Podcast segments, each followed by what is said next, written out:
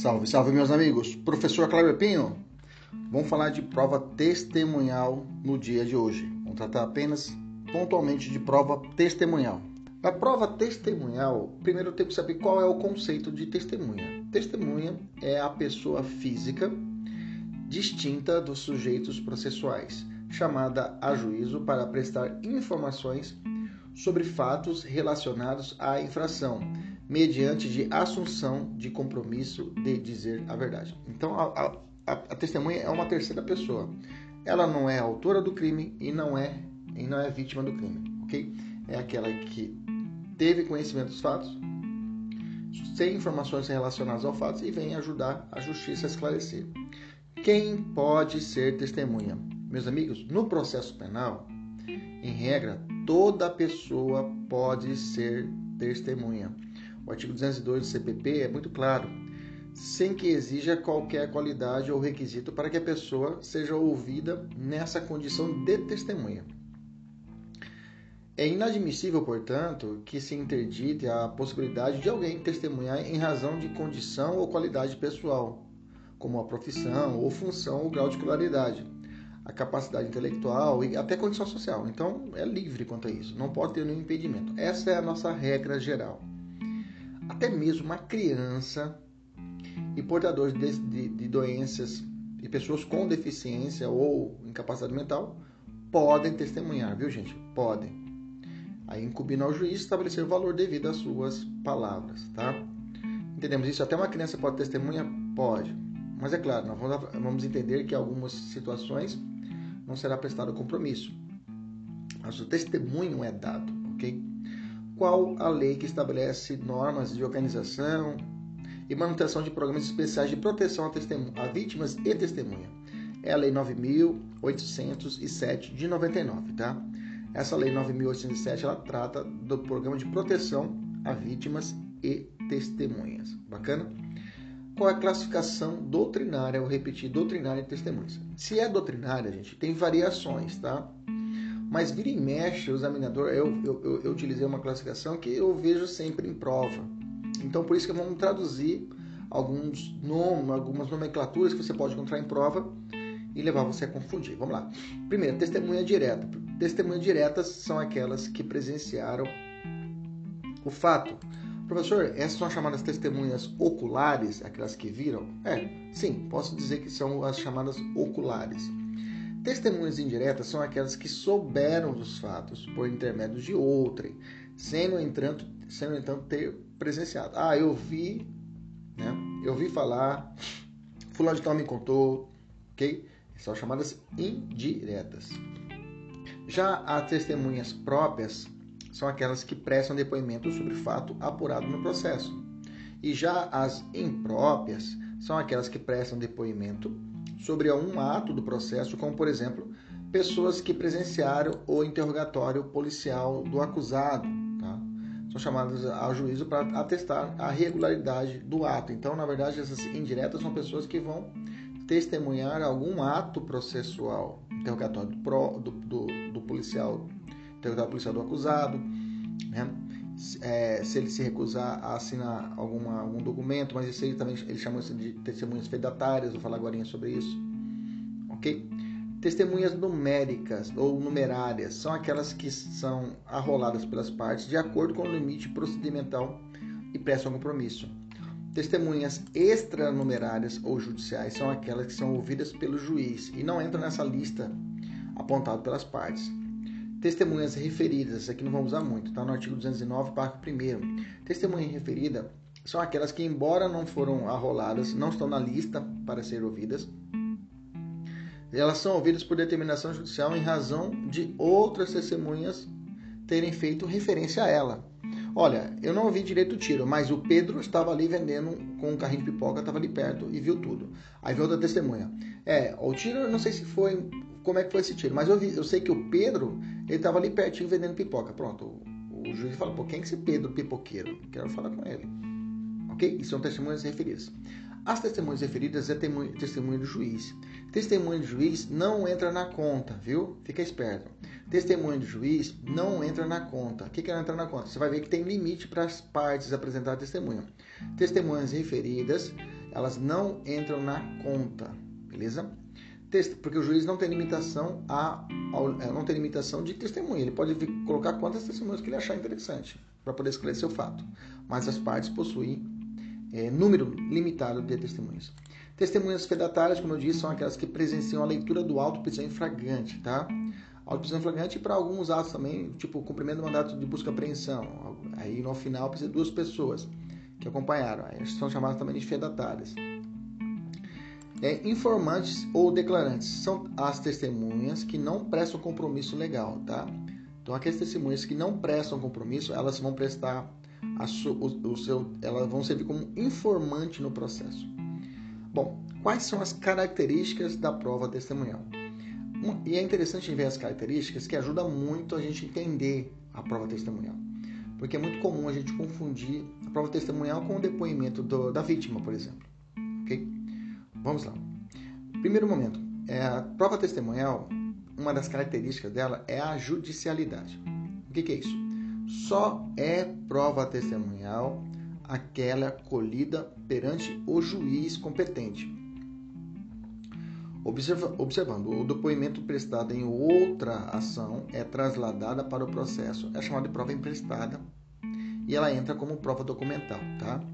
Por exemplo, se eu tenho uma testemunha que é ouvida num outro processo, ela foi ouvida num outro processo, e aí quando começa um outro um, um processo de estupro, sei lá, foi ouvida essa testemunha sobre determinado réu, e esse réu está respondendo agora no processo de estelionato, ok?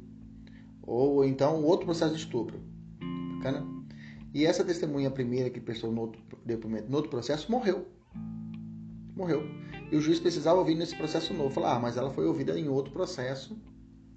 Todo o depoimento dela. Ah, o juiz fala, então eu quero, essa, eu quero, eu quero esse testemunho. Só que esse testemunho que entrou lá naquela, no processo anterior, que ela prestou ao vivo, digamos assim, o testemunho, ela vai ser transportada para o outro processo, para esse processo atual que o juiz quer juntar no processo, só que ela vai entrar como prova documental e não como prova testemunhal.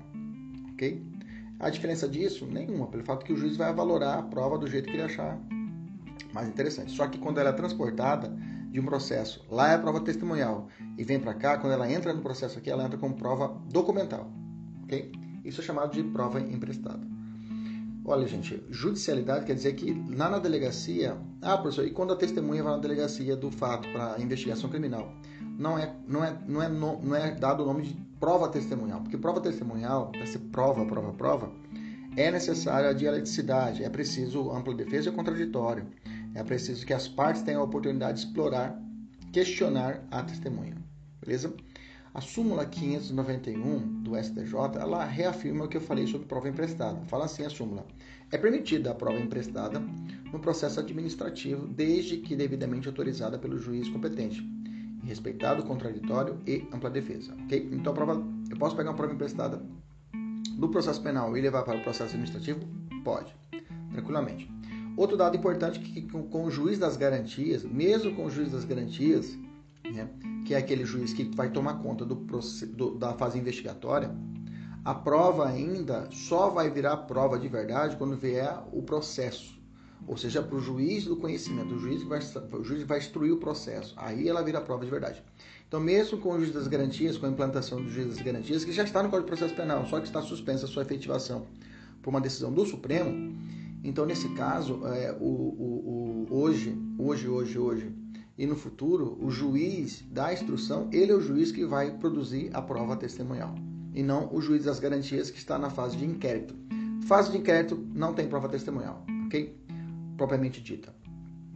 Primeiro, segundo ponto, outra característica da prova testemunhal é a objetividade, ou seja, a testemunha deve expor os fatos de forma objetiva, sem emitir opiniões pessoais abstém-se de, dizer, de se realizar um juízo de valor, salvo, salvo, tá? Cuidado com esse salvo, tá? Na, no, no 213 tem esse salvo, salvo quando inseparáveis da narrativa do fato. Você vai fazer, você que está a nossa mentoria, lá no finalzinho vai ter uma questão que coloquei, lá, coloquei no simulado de hoje dessa matéria, que vai pegar esse ponto X aqui, que eu acabei de falar aqui, acabei de ressaltar. Porque então quer dizer, o que, que significa isso? A testemunha, ela não vai falar assim, ah, é, o juiz perguntava: Você viu o fato criminoso? Ah, eu vi. Onde você estava? Ah, eu estava saindo da minha escola quando eu vi o fulano de tal descendo da moto, correu até a farmácia e disparou os três tiros contra a sua ex-esposa. Tá, pronto. O juiz fala, beleza, obrigado. Ah, mas eu quero falar um negócio. O que você quer falar? Olha, mas eu acho que ele é um vagabundo mesmo. Eu acho que ele deve ser condenado. Ele sempre foi porcaria. Isso não é interessante para o juízo. O juiz fala, ó, oh, valeu, obrigado, mas eu não perguntei isso. Eu só quero perguntar se a senhora viu. Normalmente o juiz é assim mesmo, bem seco. Ó, oh, a senhora viu ou não viu? É objetivo. Vi, não vi. Pronto. Não pode fazer um juízo de valor. Mas a, o próprio 213 fala, agora, se for inseparável da narrativa, se realmente não tem como ele deixar de falar isso, né? É, que, por exemplo, falar, ah, tá falando de estelionato, ele, ele enganou, um, um crime de estelionato, ele realmente ele enganou isso, mas isso é, ele sempre fez isso, desde criança, já tinha cometido uma medida socioeducativa de estelionato, ou realmente ele é violento, desde a época do, do então, veja, já está fazendo juízo de valor. Mas se tiver inseparável da narrativa, aí o juiz fala, não, tudo bem, beleza. Isso quem fala 213. Vamos ler 213. 213 fala assim: O juiz não permitirá que a testemunha manifeste suas apreciações pessoais, salvo quando inseparáveis da narrativa do fato. Letra C, princípio da oralidade. O depoimento deve ser prestado verbalmente, não sendo permitida a apresentação por escrito, salvo utilizando de breves anotações para consulta, tá? Então, é possível que a pessoa utilize breves anotações para consulta, mas a regra é a oralidade. Eu tenho dois exemplos, duas situações em que, em que é, poderá ser utilizado que a, a, a, escrita, né, por escrita, que é, por exemplo, na situação do presidente, vice-presidente da República, os presidentes do Senado, da Câmara, deputados do Supremo Tribunal Federal poderão optar pela prestação de depoimento por escrito, caso em que perguntarem perguntas foram formuladas para partes deferidas pelo juiz, lhes serão transmitidas de ofício. Isso está no 221, parágrafo 1. Mas vamos ler o 204. O 204 fala assim: o depoimento será colhido, será prestado oralmente, não sendo permitida a testemunha trazê-lo por escrito, vírgula, é, ponto, parágrafo único. Não será vedada, ou seja, não será proibida a testemunha, entretanto, breve consulta a apontamentos. Então, a testemunha pode fazer uma um checklist ali para ela não esquecer nada. Fala, doutor, eu trouxe aqui um, uns, é, uns pequenos anotações. O juiz fala, não, tudo bem, pode fazer. Ela não pode chegar lá, excelência, está aqui, ó, tá tudo por escrito, pode, pode colocar no processo. Eu não vou falar nada não, tá aqui. Não, tem que ser oralmente, tem que ser prestado oralmente ali perante o juiz, tá? Ela pode consultar pequenas anotações? Pode, não tem problema nenhum. Exceção por escrito, eu tenho o que? O presidente da República. Vamos falar sobre o presidente da República já aproveitar agora. Houve uma decisão recentemente, recente agora sobre a respeito do presidente da República que ele foi, ele foi, foi determinado pelo Supremo para que ele prestasse os depoimentos em hora marcada datada pela Polícia Federal, né, para ser analisada uma investigação contra ele. Né? Bacana. O ministro relator Celso de Mello a época determinou que ele fosse, que ele, que ele realizasse esse, esse testemunho, essa, essa prestasse depoimento verbalmente, oralmente, seguindo a regra 204. O que aconteceu que a defesa falou assim, não, mas e aí o 221 para primeiro? O 221 para primeiro fala, olha, o presidente ele tem essa autonomia, ele pode ser prestar por escrito, ok? Só que aí a interpretação do, do, do ministro, e não está errado, e não está errado no sentido de que o 204 ele está falando de quando ele é testemunha. Agora, quando ele é o investigado, ele é o denunciado, nesse caso, não há prerrogativa 221 parágrafo 1 Então, a decisão primária, que depois foi derrubada, foi isso, em que o 221, inclusive o STJ já tem aplicação sobre isso. Lá embaixo a gente vai falar sobre isso. Mas o STJ já tinha decidido isso antes, que quando o investigado ou réu tiver, digamos, essa, esse privilégio para a testemunha não será aplicada quando ele for investigado, quando ele for o denunciado. Ok? Beleza? Só para você ficar esperto quanto a essa, essa, essa, essa, essa discussão que levou recentemente o Supremo, tá bom? Então, nesse caso, revisando então, o Celso de Mello primeiramente determinou que ele, que esse, esse 221 não fosse aplicado ao presidente, mas aí o, o ministro Marco Aurélio, que tomou frente do inquérito que investiga essas situações do, do presidente falou que, era, que poderia ser aplicado que a forma escrita seria um problema. Então, foi convocado para ser julgado perante o Tribunal Pleno Virtual, provavelmente será aplicado também ao presidente 221, parágrafo 1 ok? Beleza, mesmo se ele for investigado. Retrospectividade. Qual que é outra característica da retrospectividade da testemunha é que ela só depõe sobre fatos pretéritos jamais sobre fatos futuros, tá? Ela não, vai falar, não faz futurologia. Ah, eu acho que vai acontecer isso. Não, só passado. Outra característica é individualidade. Cada testemunha deve ser ouvida de forma individual, de forma que uma não ouça o depoimento das demais, se caso tiver mais de uma testemunha. Artigo 210. Isso é importante. Esse artigo 210 eu friso que é muito cobrado em provas. Vamos lê-lo. Fala assim, ó.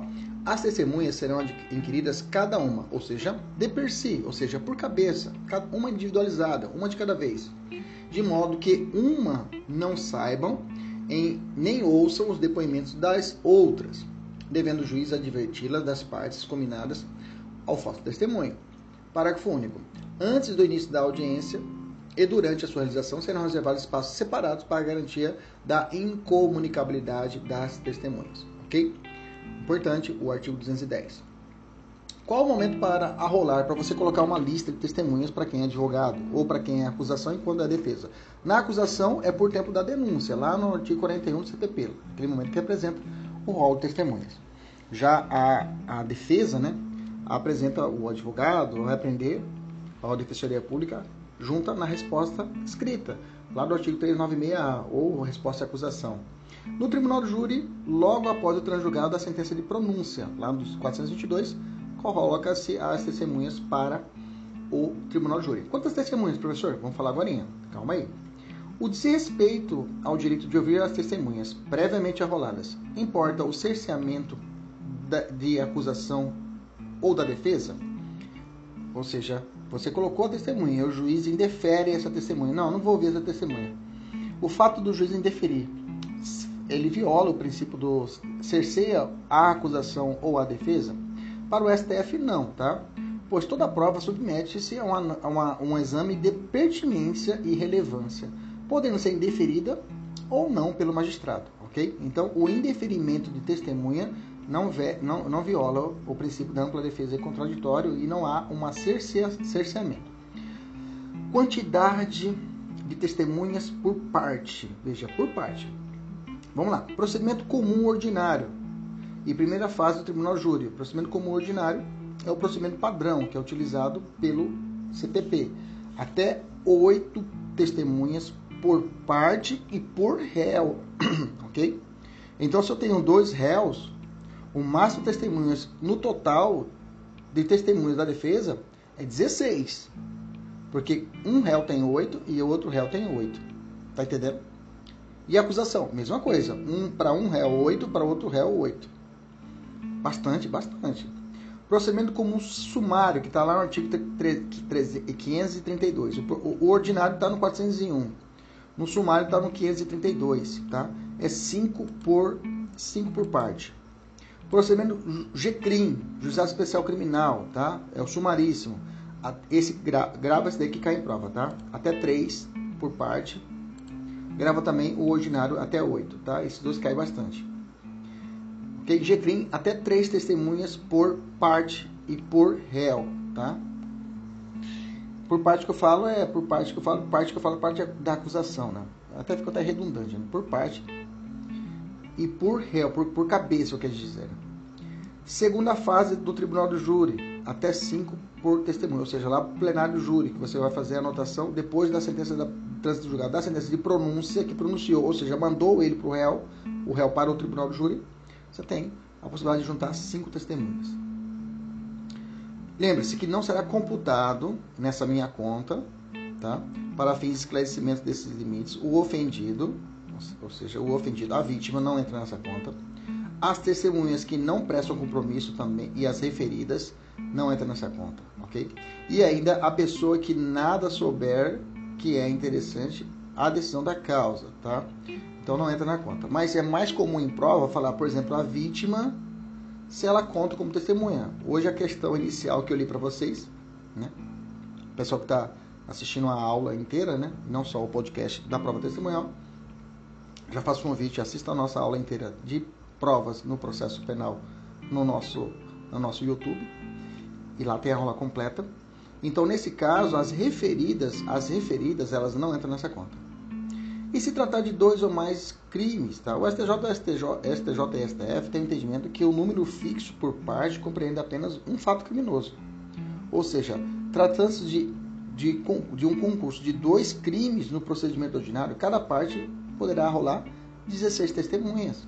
Ou seja, se, cometi, se o cara cometeu dois crimes, é por fato. Vamos de novo. Dois réus. Quanto que você falou para mim se for ordinário? 8 ou 8, não é isso? Bacana?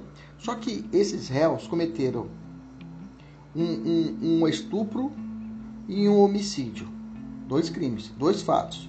Para cada fato, eles terão direito a oito testemunhas. Ou seja, aquele réu que tinha só oito no nosso primeiro raciocínio, agora tem, se for dois crimes, ele vai ter direito a 16 testemunhas. Uma para oito para testemunha do, do, crime de estupro e outro para testemunha do crime de homicídio. Você está comigo? Vamos de novo. Vamos de novo. Vamos de novo. Só um crime, uma só pessoa, um só réu. Procedimento ordinário, oito. Dois réus, cada um tem o procedimento de oito para um crime. Foi um crime e dois réus, oito para cada. Beleza? Agora são um, um réu, um réu, apenas um réu, e esse réu cometeu um estupro e um homicídio. Para esse réu, para o estupro ele tem direito a 8, para o estupro, para, o estupro tem direito a 8, para o homicídio mais 8. Você está comigo? Se for dois réus, ou seja, cada um vai ter direito 8 para o estupro e 8 para o homicídio, ou seja, 16 para um réu e 16 para outro réu. Acho que agora ficou mais claro, né? Beleza? Tranquilo. E se tratar de, de dois ou mais crimes, o STJ tem entendimento. Tem uma questãozinha que o pessoal da mentoria para resolver, resolvam e vamos continuar. Capacidade para testemunhar. Quem tem a capacidade para testemunhar? Em regra, como eu disse, todo mundo tem capacidade para testemunhar, né? Inclusive, doente, pessoas com deficiência e menores de 14 anos podem servir como testemunha. Mas essas pessoas elas não vão prestar compromisso legal. Vamos lá, vamos por partes. Primeira coisa, então, qual é a regra. Toda pessoa poderá ser testemunha. Artigo 202, inclusive, é um ônus, é uma obrigação, viu, gente? É uma obrigação. Se você for intimado, se for, você for arrolado como testemunha, você não tem opção. Ah, eu não quero ir porque. Aí o pessoal, você é intimado fala assim: ah, eu não quero ir porque é porque eu não quero. Tem que trabalhar? Não. Você é obrigado a prestar o depoimento. Testemunha, eu digo para todo mundo, para meus alunos na faculdade, é o cara que se deu mal, né? É o cara que viu a situação vai ter que ir na justiça, vai ter que perder o dia de trabalho. Não perde que vai ser compensado, né? Que ele apresenta o, o, o, a ata da audiência e aí não pode ser descontado o seu dia de trabalho. Mas ele pode ser preso por falso testemunho. Ele pode ser preso por falso testemunho se ele mentir, se entender que foi mentira, que ele mentiu. Não pode só mentir, tem que falar. E ainda o réu pode matar ele. Eu falo isso brincando, mas aqui realmente o testemunho é o cara que se deu mal e tem que ir pode sofrer condução coercitiva, ele pode sofrer condução coercitiva, ok? Beleza? Vamos lá. É possível a oitiva do réu como testemunha? O réu virar testemunha? Peraí, professor. Se ele é réu, não tem testemunha. Réu, ele é imputado ao crime. O STF falou o seguinte, tá, é possível. Se ele foi um colaborador premiado num crime de um concurso de vários criminosos e ele for um delator, ele pode servir como testemunha? Pode. Aí, nesse caso, se ele for um delator premiado, aí ele pode servir como testemunha. Beleza? O depoimento testemunhal do agente policial somente não terá valor quando se evidenciar que esse servidor do Estado pode revelar interesse particular na investigação penal, age facciosamente ou quando se demonstrar que as suas declarações não encontram suporte e nem harmonizem com outros elementos probatórios idôneos. Tá certo? O STF já entendeu isso. Mas o juiz pode sentenciar fundamentado apenas, apenas no, no, na, na, no testemunho de policiais na justiça. Ou seja, não achou mais nenhuma prova, só o testemunho dos policiais que foram submetidos ao amplo defesa, ao contraditório, na justiça. E foram, foram colhidas suas, seus, seus testemunhos. essa prova pode ser valorada e pode ser, o, o, o réu pode sofrer uma sentença em cima dessas provas? Claro. É uma prova como outra. Não estou dizendo o testemunho dos policiais por tempo da prisão em flagrante, como condutor ou como testemunha, lá no auto prisão em flagrante. Estou falando ele já no processo. Passando o crivo do compromisso, eles viraram prova, aquele testemunho deles. Então, é uma prova qualquer outra. Se caso não aparecer outra prova, o juiz falou, vou ter que sentenciar em cima dessas. E pode, pode. Ok? Qual é o dever legal da testemunha? Vamos lá. O, o, a testemunha tem um dever é, é, o depoimento das testemunhas ela tem duas vertentes, dois deveres. Primeiro, primeiro dever da testemunha, de comparecer, sob pena de condução coercitiva, multa, crime de desobediência e condenação em custas. Eu falei só ó, poucos efeitos, mas tem mais. Ele pode sofrer condução coercitiva, pode sofrer multa, pode sofrer o crime de desobediência, além de falso testemunho, e ainda condenação às custas. Né? 208 fala assim: se regularmente intimada a testemunha deixar de comparecer sem motivo justificável, então não é qualquer motivo, não é qualquer motivo, tem que ser sem motivo justificável, o juiz poderá requisitar à autoridade policial a sua apresentação ou determinar seja conduzida por oficial de justiça que poderá solicitar o auxílio da força pública. O 219 fala assim: o juiz poderá aplicar à testemunha faltosa a multa prevista no 453 sem prejuízo do processo penal por crime de desobediência e ainda condená-lo às custas da diligência. Quando, quando que foi poder buscar o cara? Ah, foi tanto. Gastou quanto gasolina? Tanto. Então, vai pagar. A testemunha vai pagar isso aí. Beleza? Professor, mas se ocorre dúvidas quanto à identidade da testemunha, se não for mesmo essa pessoa, se ela é, ela não conseguir comprovar que ela é aquela pessoa, não apresentou o documento, quiser apresentar uma carteira de trabalho, Carteira de trabalho não é documento hábil para poder comprovar a identidade, né? tem um documento com foto. Né? E aí?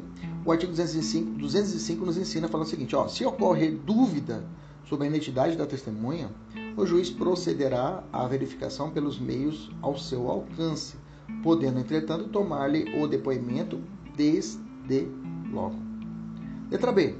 Deve ser prestado compromisso, que é a segundo dever da testemunha? Sim, deve prestar o compromisso. Tá? O que seria o compromisso, professor? É o ato solene por meio do qual a testemunha, sob palavra de honra, faz a promessa de dizer a verdade sobre o que souber e lhe for perguntado, tá? É o juramento. Ah, você tem que jurar, dizer a verdade, falar a verdade. Não é igual aos Estados Unidos, mas nós temos o nosso compromisso, que 203, que fala assim: a testemunha fará, fará sob palavra de honra e promessa dizer a verdade do que souber e lhe for perguntado devendo declarar seu nome, sua idade, seu estado e sua residência, sua profissão, lugar onde se exerce suas atividades, se é, se é parente, em que grau de alguma das partes, ou quais suas relações com qualquer delas, e relatar o que souber, explicando sempre as razões de sua ciência ou as circunstâncias pelas quais possa avaliar-se de sua credibilidade. Então o juiz vai analisar isso, inclusive quando a testemunha antes de prestar o compromisso, o advogado da parte contrária pode chamar contraditar a testemunha. Contraditar é dizer, olha, essa testemunha não é válida para o juiz. Por causa, por causa disso, disso, disso. A chamada contradita. A contradita tem que ser realizada antes do 203. Ele normalmente é um procedimento. A testemunha chega, ela se qualifica ao juiz, quem é você? Ah, sou fulano de tal, tal, tal, tal. Aí o advogado fala, excelência, pela ordem eu quero contratar a testemunha. Beleza.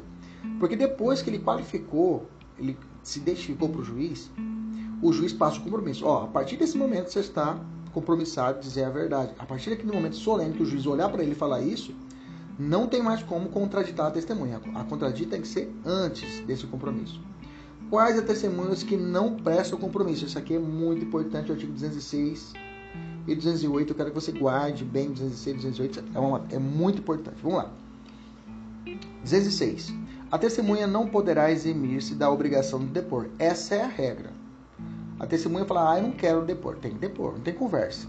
Tá? Poderão, entretanto, recusar-se a fazê-lo o ascendente ou descendente, pai, avô, bisavô, descendente, filho, neto e bisneto, ou afim em linha reta. Afinidade em linha reta, estou falando a sogra, por exemplo. Quem mais?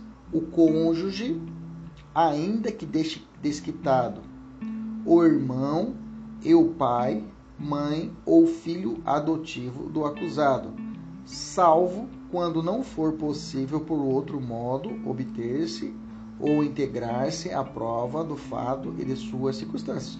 Então quer dizer que a esposa, a esposa, ela pode se recusar a prestar o depoimento? Ela pode. Falar, olha, não vou prestar por causa do 206. É, eu posso recusar, tá? Mas não tem como. A esposa foi a que estava junto com o marido no bar e viu ele sacando do revólver e atirando no garçom e matando o garçom. Ela é a testemunha, só tava ela, o barzinho tava fechado, tava, tinha pouca gente, por causa da, da pandemia. Só tava ela sentada com o marido e o marido discute com o garçom por causa da conta, saca do revólver e atira no garçom. Só ela viu. Nesse caso, ela fala no 206. Fala, olha, por causa do 206, eu vou me recusar porque eu sou esposa, sou cônjuge dele. Nesse caso, Nesse caso, é, não tem como, por outro modo, obter a prova do fato e suas circunstâncias. Então, aí nesse caso, o juiz fala assim: olha, parceira, eu sei disso, mas você vai ter que prestar o depoimento, que você é a chave. Então, essa sua recusa pelo 216 não vai dar. Não vai dar. Aí o 208 nos ensina não será deferido o compromisso que alude o artigo 203 aos doentes e deficientes mentais aos menores de 14 anos, nem às pessoas que se referem ao 206. Ou seja, a mulher ela vai prestar o depoimento, ela vai prestar o seu testemunho, só que ela não vai fazer o compromisso. Ela não presta o compromisso, entendeu? De dizer a verdade. Ela vai, ela vai servir como uma informante no processo. Entendemos isso? Nesse pacote também entra a, a criança, a, é, é, a, pessoa menor de 14 anos. Menor de 14 anos não, ela vai ser como testemunha, mas ela não presta o compromisso. A pessoa com deficiência, ela, ela serve como testemunha, mas não presta o compromisso. Ok? Então, repetindo, a mulher, o ascendente, o pai, pode recusar, falar, ó, excelência, eu não quero depor. Beleza, tá certo, 206. Mas se for patente, só tem ele para fazer a prova do fato, o juiz vai falar assim, ó, você vai fazer, só vou dispensar você de fazer o prestar o compromisso. Professor, a falta desse compromisso gera nulidade? A falha da colheita do juiz. O juiz não faz o compromisso da testemunha, que é obrigado a prestar, é, constitui o que? Mera irregularidade, ok? E não vicia a prova, tá? Então quer dizer que se o juiz esqueceu de fazer o 204, o ritual, 203, fala para a pessoa, ó, oh, está seu compromisso é entendimento que é uma mera irregularidade, é, tá? não vai viciar a prova. Tá? É pacífico é, é, que, além disso, o, o, o, entendimento de que a testemunha que estava sujeita ao compromisso e que, por omissão do juiz, não fez a promessa solene, incide, ela comete crime de falta de testemunho. Ela fala assim: ah, eu, eu menti no testemunho, mas é porque eu não prestei compromisso. Não interessa, ela vai responder a si mesma. Ok? Como que se reconhece esse falso testemunho, professor? Qual o momento? Bom, o 211 CPP fala que o juiz, ao pronunciar a sentença final, reconhece que alguma testemunha fez afirmação falsa, se calou ou negou a verdade. Nesse caso, ele remete cópia do depoimento da autoridade policial para a instauração de inquérito policial, ok? É, o parágrafo único. Tendo o depoimento sido prestado em plenário de júri, julgamento, o juiz, no caso de proferir a decisão na audiência, o tribunal ou o conselho de sentença, após a votação dos quesitos, poderá, poderão fazer apresentar imediatamente a testemunha à autoridade policial. Okay? O que está falando? Então, o falso testemunho, falso testemunho é quando a pessoa comete o crime em justiça ou perante ou algum, é, digamos, até algo administrativo, até em situação de inquérito policial, é possível falso testemunho. Falso testemunho ele tem uma, uma sacada que é a retratação até a sentença. Ou seja, se a vítima, se o criminoso ele volta atrás e fala assim, não, ó, eu menti no meu testemunho, na verdade é isso, isso, isso, extingue a punibilidade, não há punição. Não há punição. Mas se na audiência ele mentiu, o juiz, ó, vou anotar aqui, tá anotado que você mentiu. Lá na sentença, no final do processo, falou, olha, testemunhas das Couves, na audiência tal, ele mentiu. Diante disso, eu vou pegar esse depoimento e mando para a polícia, para o policial, para que ela faça uma investigação se realmente o cara mentiu, né? É que na verdade precisa, não precisava nem provocar a polícia, era mandar para o Ministério Público, o Ministério Público propõe a denúncia, porque já tem a prova de existência do fato aí, né? A prova de existência do crime, melhor dizendo, e, e indícios da autoria. Né? Mas tudo bem. É, informante, aquele cara que não prestou depoimento, não prestou compromisso. Responde pelo crime de falso testemunho? Sim, né? Nós já falamos disso. A majoritária é comete falso testemunho conforme o STF, tá bom? O, o STJ tem posicionamento contrário, mas o STF é a majoritária. Por isso que, por isso que, por isso que eu falei para vocês, se o juiz esquecer de fazer o compromisso, não haverá nenhuma nulidade quanto a isso. Quem são as pessoas que são isentas de testemunhar? Agora é diferente. Tem as pessoas que eu falei para vocês, pessoas que podem recusar e tem as pessoas que são isentas de testemunhar. Quem são? Ascendente, descendente, afim, a linha reta, o cônjuge ainda que desquitado, o irmão, a mãe, o filho adotivo e o acusado. Professor, é isso mesmo. Os isentos de testemunhar é as pessoas que eu disse para você lá atrás, que podem recusar. Ok? Agora será obrigado o testemunho quando não for possível para outro meio. Então a pessoa isenta de testemunhar são os meios lá que eu falei que podem recusar 206. Beleza? Fiz só essa, esse cliquete aí para a gente poder entender. Mas eu vou ter que incluir nessa lista esses isentos também os deputados, senadores que tiverem alguma informação recebida ou prestada em razão do seu mandato, tá? Isso está na Constituição, eles não são obrigados a testemunhar. Beleza? Então inclui também esses caras aí, o artigo 53, parágrafo 6 da Constituição, tá? Como também aqueles que por ofício né, devem resguardar o silêncio, né? Agora vamos falar sobre esses caras aí também. Quem são as pessoas proibidas de testemunhar. É isso aqui que eu vou falar agora. Vamos lá. Quem são as pessoas proibidas de testemunhar? Ok? Esse uh, que são as proibidas. Beleza. Vamos falar quem são as pessoas proibidas. São proibidas de testemunhar. São proibidas de testemunhar. Ah, ah, ah, opa, deixa eu só trocar aqui, gente, que teve só, o isento, o deputado, está tá no lugar errado, no momento errado. O deputado, ele é proibido de testemunhar e não isento, ok? O deputado, senadores, informações recebidas são, eles também, eles, eles são proibidos, tá? De, de testemunhar por causa desse ofício que eles receberam, tá? Como também jornalista, ok? o advogado, o psicólogo. Essa galera são proibidas de testemunhar, tá? Então deixa eu até tirar aqui dessa classificação aqui, porque uma classificação mais abundante, depois elas são proibidas nessa classificação. Ok? Beleza? Vamos lá.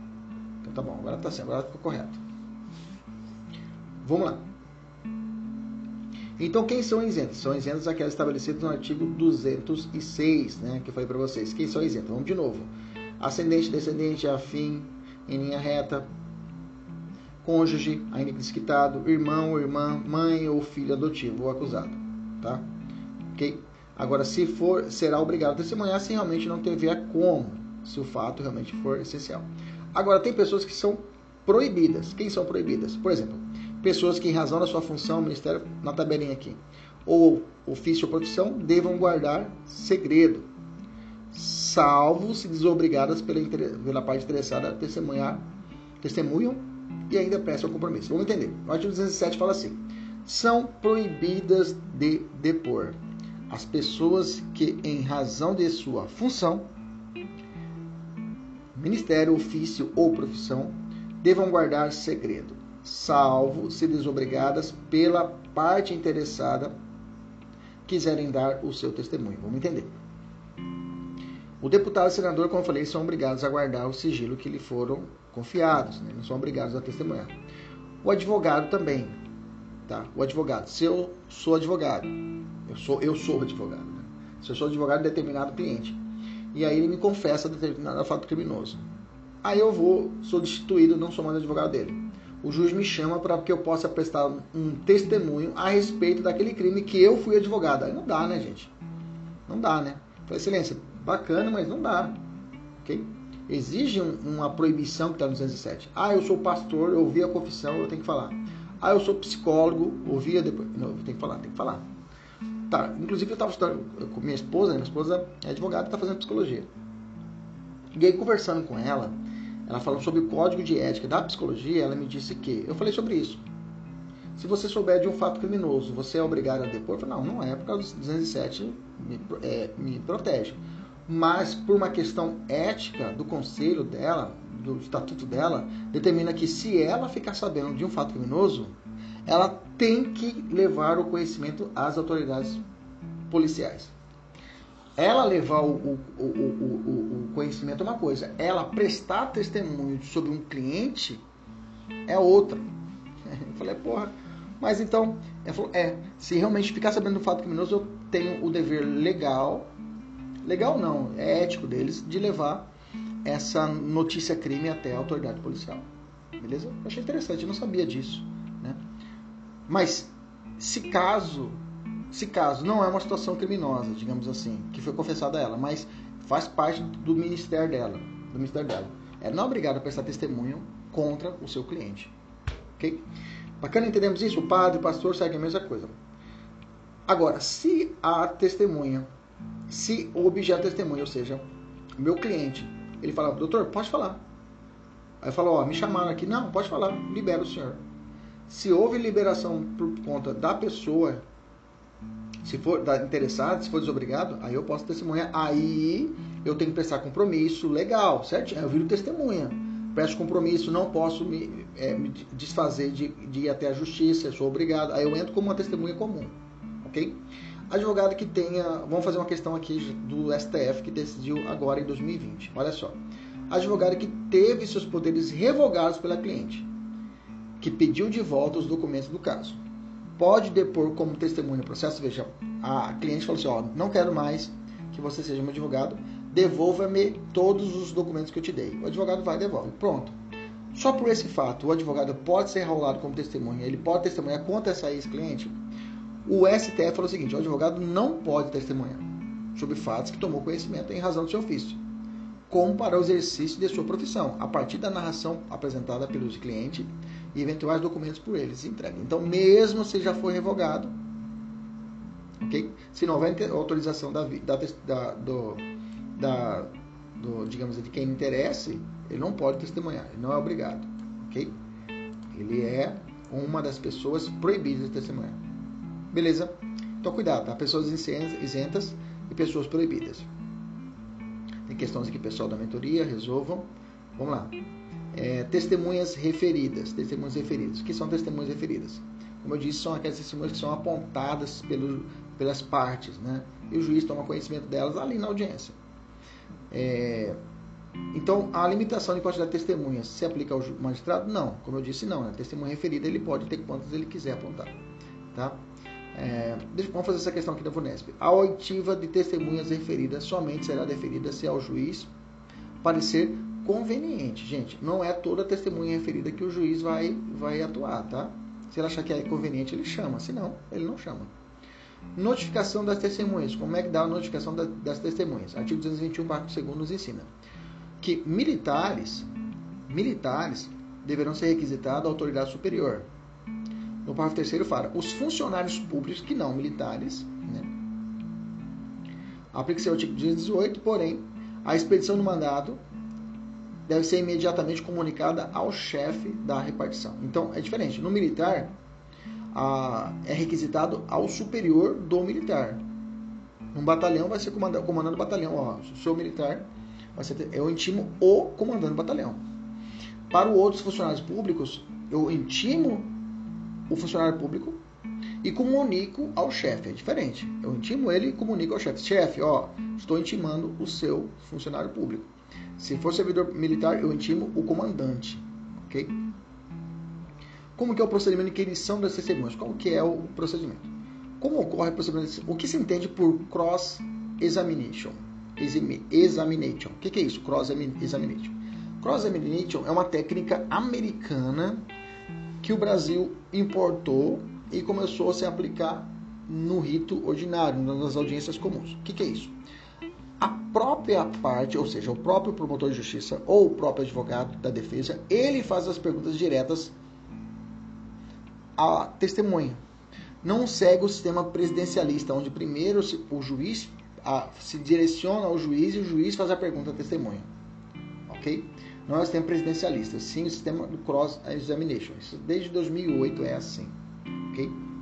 Então, na verdade, a pergunta é diretamente feita para a testemunha. Isso já existia no tribunal do júri, tá? Isso já existia no tribunal do júri e agora passou a ser utilizado. E agora já tem tempinho já é utilizado no processo penal comum.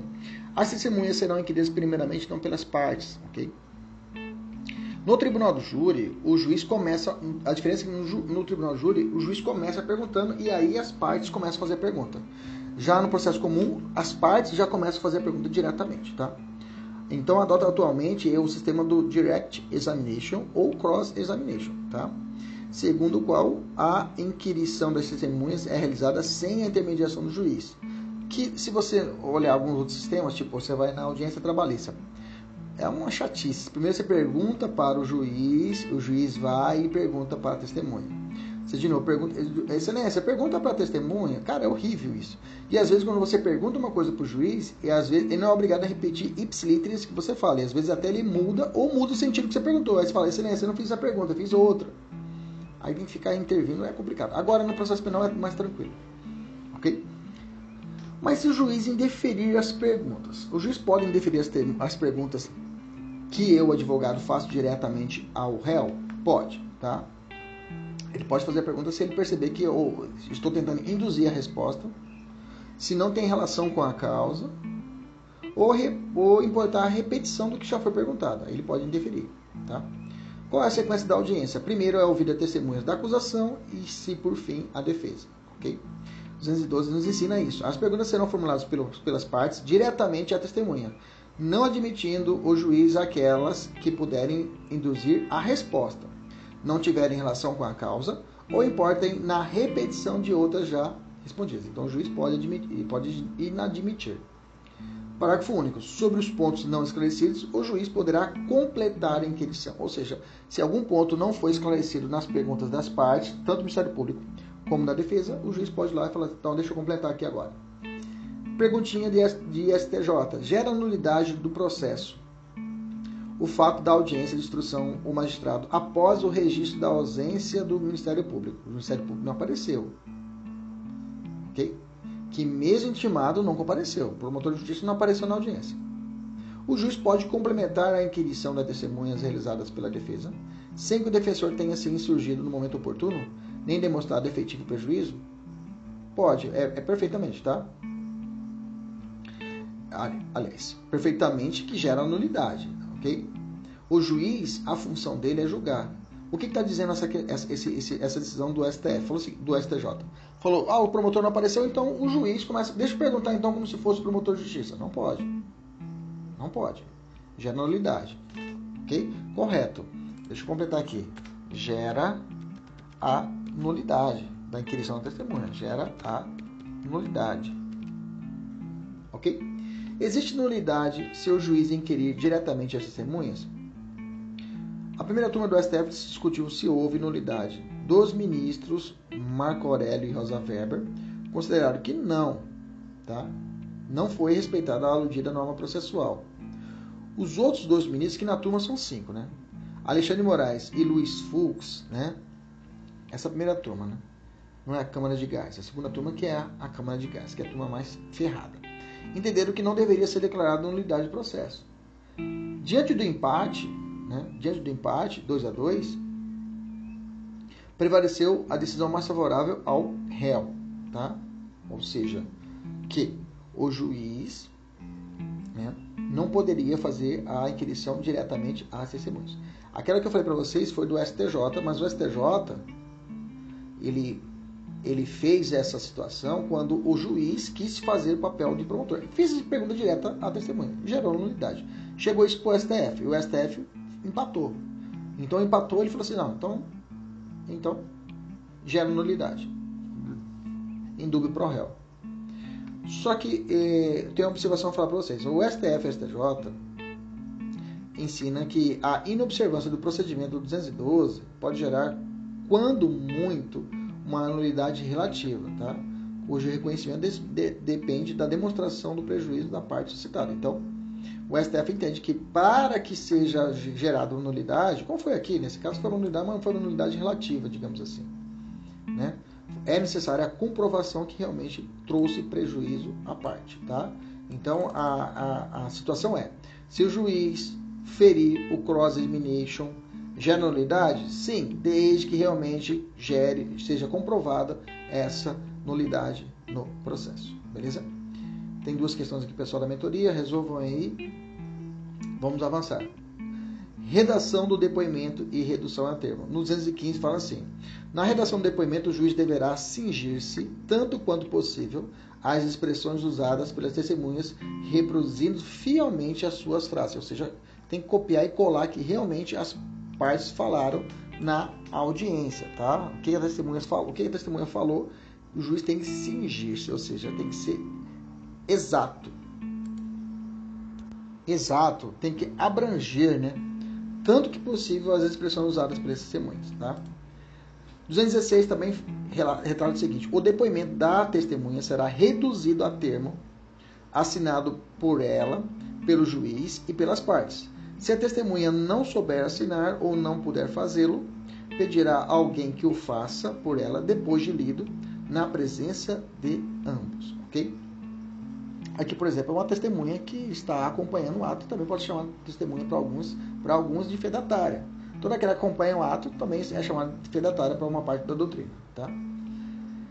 Colheita de prova, tá? É possível a videoconferência de testemunha? Sim, o 217 fala o seguinte, ó, se o juiz verificar que a presença do réu poderá causar humilhação, temor ou sério constrangimento à testemunha ou ao ofendido, de modo que prejudique a verdade do depoimento, fará a inquisição por videoconferência. E somente, grifa aí, e somente na impossibilidade dessa forma determinará a retirada do réu, prosseguindo a inquisição com a presença do seu defensor. Repetindo. Faz, ele tenta, ele viu que realmente o réu é perigoso. A presença dele incomoda a testemunha. Nesse caso, o juiz pode determinar a inquisição por videoconferência. Ok? Não dá para fazer.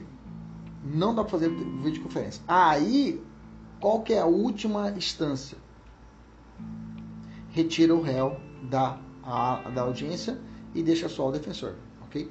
Ah, professor, mas por que já não faz de imediato? Ah, o cara da testemunha está com medo da, da, da, do, do réu que é um assassino.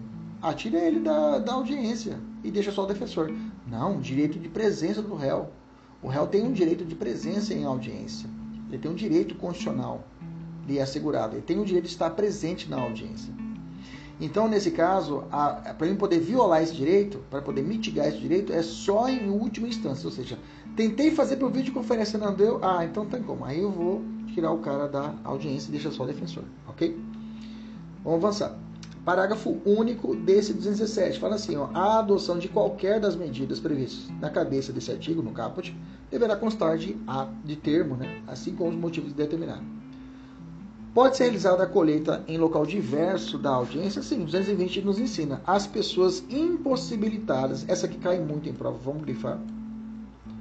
220. As pessoas impossibilitadas por enfermidade ou por velhice de comparecer para depor serão inquiridas onde estiver. Ou seja, se a pessoa está com Covid, é uma testemunha chave. O juiz pode realizar a tomada dessa prova naquele local? Sim, Tá? Onde ele estiver, no hospital, sim, é possível. O 221 repete do presidente, que eu falei lá atrás. O presidente da República, o vice, o senador, o deputado, governador de estado, secretários, prefeitos município, do município, do DF, prefeitos do Distrito Federal e dos municípios, os prefeitos do DF. Não tem prefeito no DF, né, gente? Vamos cortar isso aqui, que isso aqui já está. DF é governador é que está na lei, tá, gente? Não é o que errei, não, tá? Então, não, não, esse prefeito DF não existe. Dos municípios e dos de, de, deputados, a Assembleia. Nem, nunca tinha prestado atenção nesse, nesse errinho aqui do legislador, viu, gente? Agora que eu prestei atenção aqui.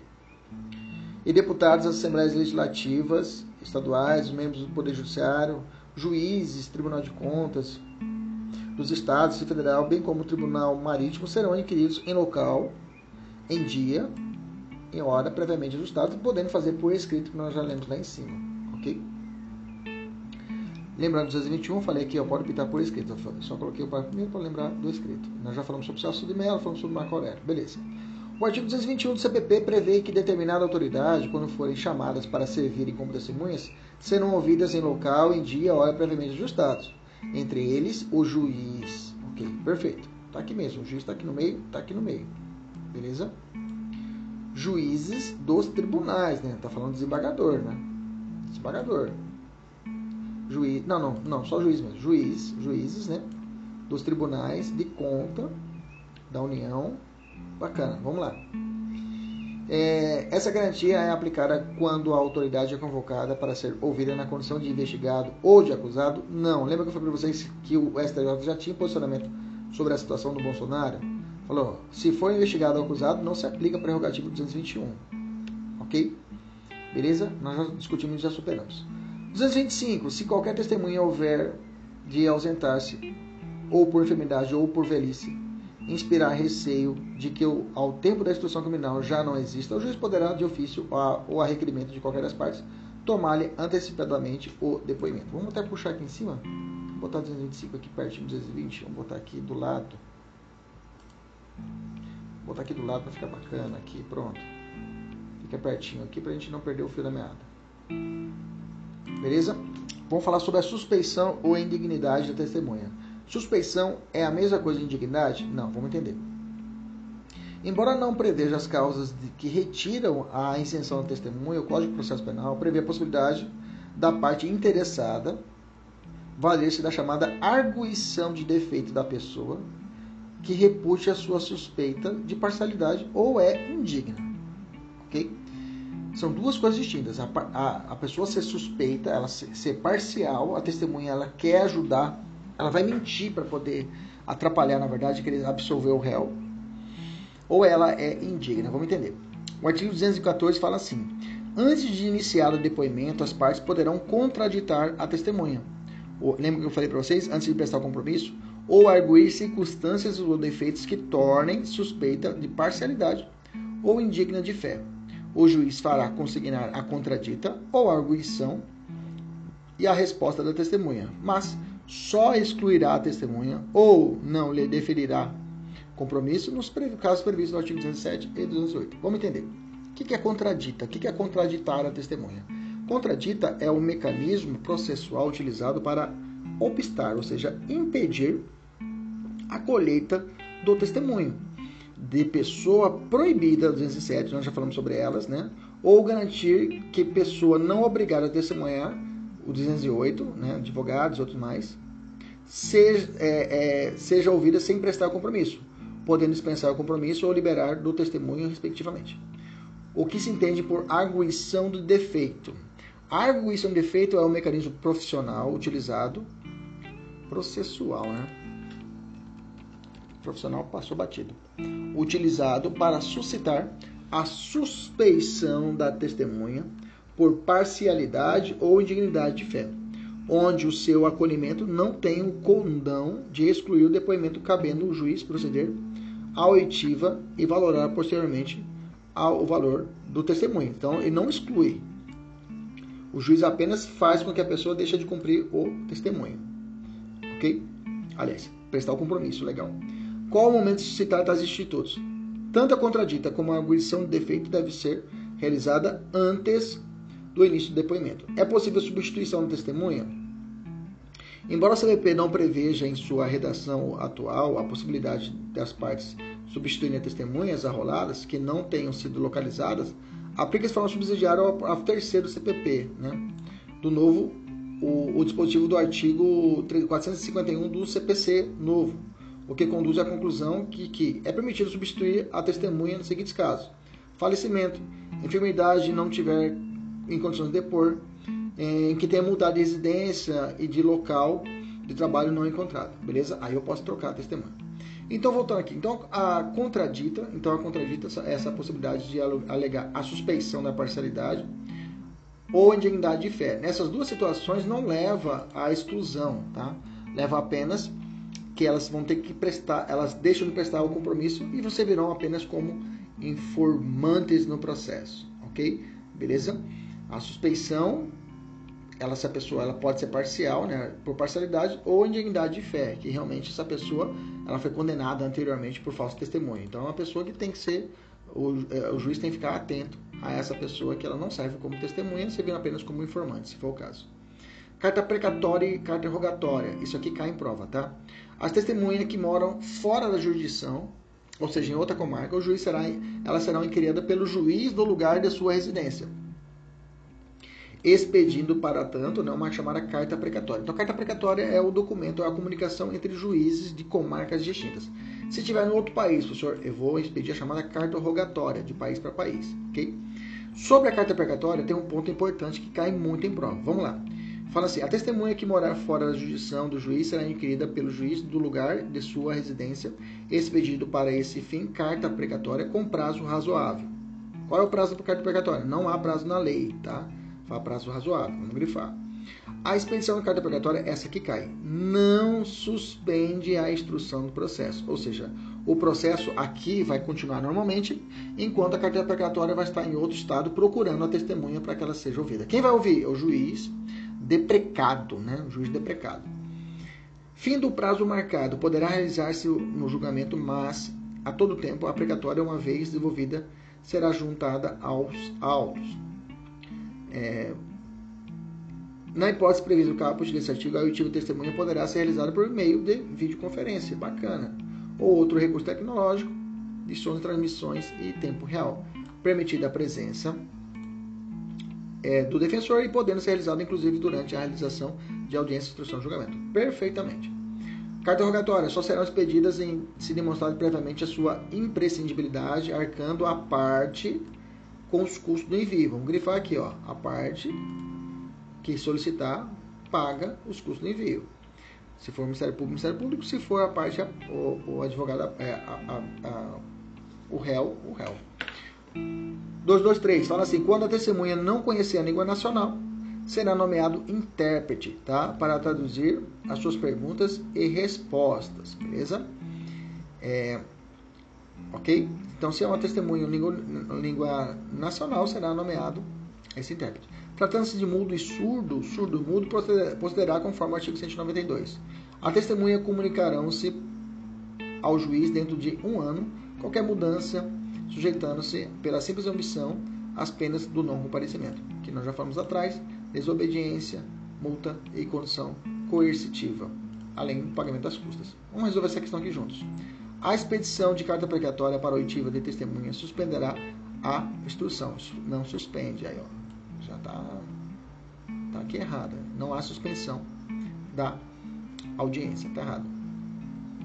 Indeferimento de testemunhas. Na fa... Quando se dá um indeferimento? Vamos fazer uma perguntinha aqui do STF. Na fase de defesa prévia, o réu arrolou, colocou na lista uma série de testemunhas. Mas o juiz negou a oitiva afirmando que o requerimento seria protelatório, só enrolar.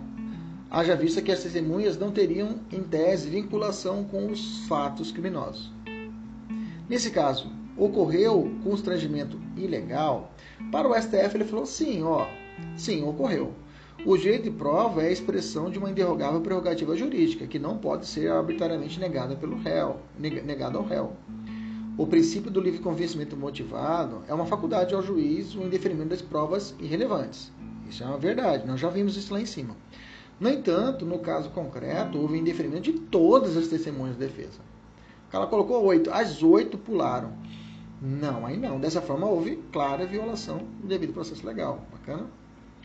Beleza? Indeferir o juiz pode, mas não pode indeferir todas as testemunhas do cara. Né?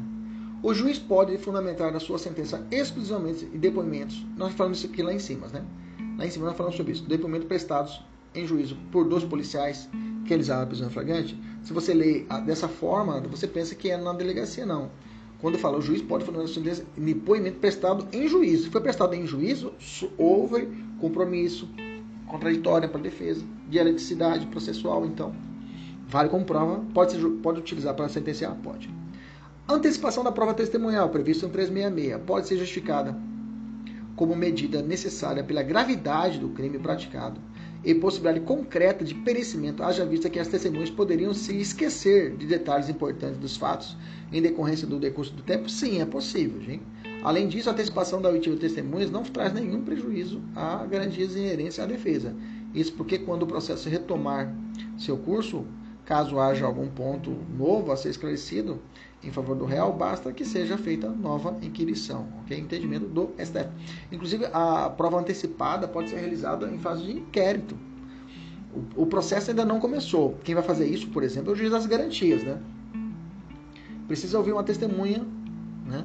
Se não ouvir ela agora, vai morrer e aí quando virar o processo, não vai ter como. Aí a parte requer a, o juiz. Excelência, requer. Hoje seria hoje na lei seria o juiz das garantias, mas na prática é o juiz, juiz do conhecimento, né, que o juiz da garantia está suspenso, eu já falei isso para vocês lá atrás. Então, nesse caso, eu passo, peço ao juiz, excelência, tem que ouvir determinada testemunha.